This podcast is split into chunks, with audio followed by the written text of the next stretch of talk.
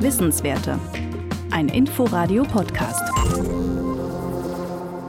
Den Placebo-Effekt kennen wir. Man schluckt etwa ein Smarties, denkt, es sei Medizin und es geht einem besser. Verschärftes Gegenteil ist der Nocebo-Effekt. Man denkt lediglich, man, äh, mir wird es schlecht und es geht mir dann auch schlecht. Beispiel Corona-Impfung. Da kann es leichte Nebenwirkungen geben, Müdigkeit oder Kopfschmerz etwa. Wissenschaftler haben jetzt herausgefunden, dass manche aber sich diese Nebenwirkungen nur einbilden. Tammy Daum aus der Wissenschaftsredaktion. Schönen guten Tag. Guten Morgen. Eingebildete Kranke quasi. Wie kann man das nachweisen, messen? Was sind eingebildete oder doch echte Nebenwirkungen? Ja, in dem Fall reden wir eher über Nachweisen. Man hat sich Daten von zwölf vergangenen Corona-Impfstoffstudien angeschaut und die ausgewertet. Das waren Studien zu verschiedenen Corona-Impfstoffen.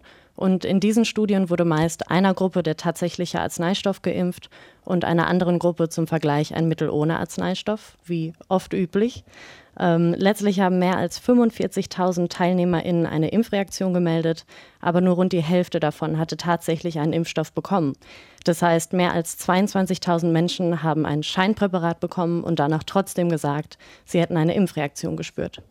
Und kann man daraus auch schließen, wie viele Menschen insgesamt außerhalb der Studien Nebenwirkungen durch den Nocebo-Effekt gespürt haben? Ja, die Forschenden haben in der Analyse der Studien gesehen, dass nach der ersten Impfung 46 Prozent der tatsächlich geimpften Personen leichte Nebenwirkungen gemeldet haben. Bei den Leuten mit dem Scheinpräparat waren es 35 Prozent.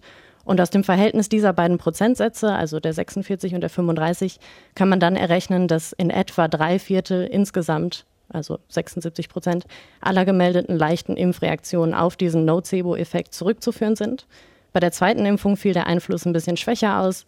Da lässt sich rund die Hälfte der gemeldeten Nebenwirkungen auf den Effekt zurückführen. Aber Tami, warum tritt dieser Nocebo-Effekt so oft auf?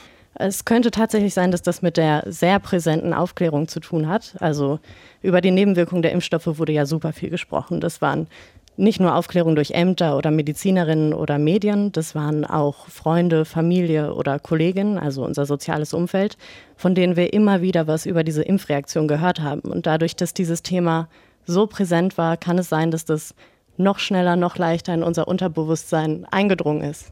Und was kann man dagegen tun? Die Einbildung einfach wegdenken, hey, mir geht's doch blendend? Das kann tatsächlich helfen. Es ist aber trotzdem so, und das ist ganz wichtig zu betonen, dass der Nocebo-Effekt tatsächlich Einfluss auf unser Gehirn nimmt. Also da handelt es sich nur um, nicht nur um einen Gedanken und wenn der kommt, dann geht's mir schlecht und wenn der geht, dann geht's mir wieder gut, sondern die unterbewusste Annahme, dass es einem schlecht gehen wird, die verändert tatsächlich Aktivitäten in unserem Hirn. Äh, besonders in den Bereichen, die für die Weitergabe von Schmerzinformationen zuständig sind. Und weil das so ein komplexer Vorgang ist, lässt sich der Nocebo-Effekt dann am Ende gar nicht so leicht abschütteln. Also das alte Motto Think Positive und möglichst Test negativ. Schönen Dank. Wissenschaftsredakteurin Tammy Daum war das über eine Studie, die den Nocebo-Effekt als einen Grund für leichte Nebenwirkungen nach einer Corona-Impfung ausmacht. Wissenswerte. Ein Podcast von Inforadio. Wir lieben das Warum.